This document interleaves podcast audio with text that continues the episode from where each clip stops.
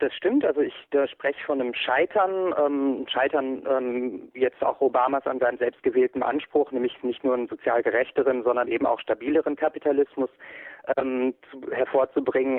In meinem Buch zeige ich ähm, im Prinzip an drei Feldern seines Krisenmanagements, wie dieses Scheitern sich vollzogen hat. Also zum einen ist das Konjunkturprogramm, das nicht ausreichend für die Bekämpfung der Massenarbeitslosigkeit war und die Unterbeschäftigung ähm, dann auch ähm, kein Umbau des neoliberalen Kapitalismus in das, was so als grüner Kapitalismus ähm, angepeilt worden ist, ähm, geschafft hat und eben auch ein Kahlschlag im öffentlichen Sektor statt den Ausbau. Und das Zweite ist eben die Finanzmarktpolitik. Es hat keine Entmachtung der Banken gegeben, also nicht mal eine Reregulierung.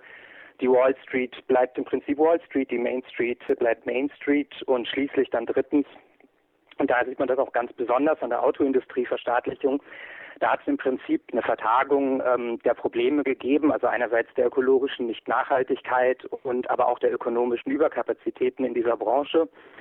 Und aus der Perspektive der Lohnabhängigen ist natürlich entscheidend, dass es eine Halbierung der Löhne gab unter Staatsaufsicht, trotz des Lohndrucks, der ja durch die Krise ohnehin schon existiert. Ähm, und deswegen die Perspektive Obamas in den nächsten Jahren ist ein, ex ein exportorientiertes Wachstum. Also er will anlocken, also Kapital anlocken durch Niedriglöhne, durch billige Energie, ähm, woraus sich auch seine 180-Grad-Wende in der Ökologiepolitik erklären lässt. Also die zu ähm, jetzt plötzlich, dass er Fracking gut heißt und die Keystone Ölpipeline und so weiter. Ähm, also Fakt ist, oder ist mein Fazit in meinem Buch, ist Obama im Prinzip Bush 2,0. Ähm, und er hat natürlich das charmantere Lächeln als Bush, das stimmt natürlich. Aber vielleicht könnte man eine Analogie machen zum Eisbären Knut. Also als Obama seine politische Karriere angefangen hat, da war er natürlich süß und seine Rhetorik war gut.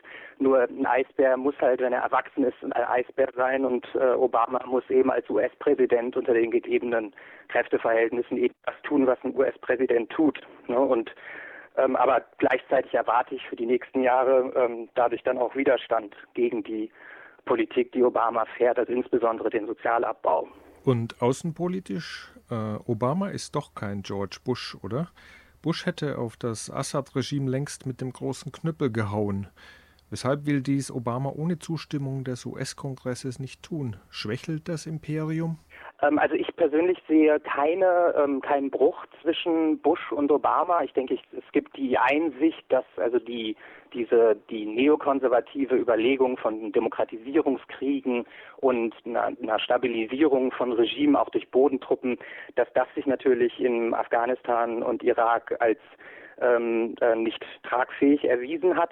Obamas ähm, äh, Rückzug jetzt würde ich im Hintergrund ähm, der globalen und der innenpolitischen Kräfteverhältnisse sehen. Also zum ersten ist es äh, eine Selbstverständlichkeit eigentlich, dass der Kongress befragt wird. Es steht auch in der Verfassung der USA ist äh, da vorgeschrieben.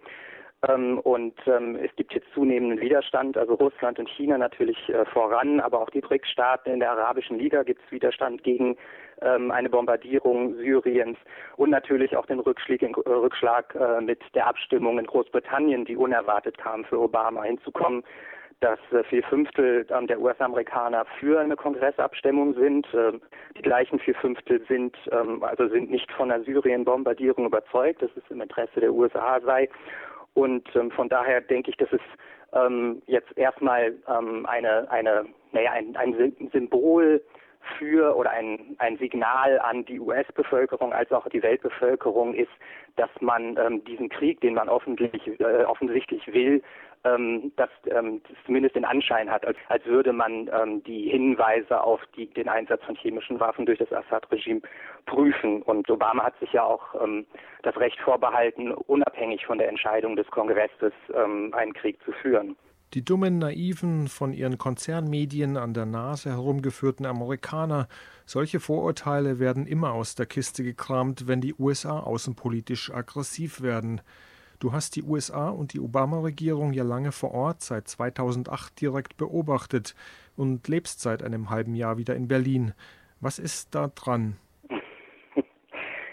Naja, dieses Bild, das sagt im Grunde äh, mehr aus über die, die es benutzen, als über die USA selbst. Ne? Ähm, ich meine, äh, die Uni, also die USA haben die äh, Top-Unis in der Welt, haben aber zu Zeit, also äh, zur gleichen Zeit ähm, äh, natürlich auch niedrig, also Leute niedrigen Bildungsstand. Sie haben ähm, extremen Reichtum, extreme Armut, extrem ähm, in, über internationale Zusammenhänge informierte Bürger und äh, viele, die eben nicht informiert sind, etc. Also ähm, ich glaube, dass, dass man das Zitat oder so diese Sichtweise eher vor dem Hintergrund sehen muss, dass die USA immer auch eine Projektionsfolie für Entwicklungen im, äh, im Inland, jetzt auch dann in Deutschland genutzt wurden.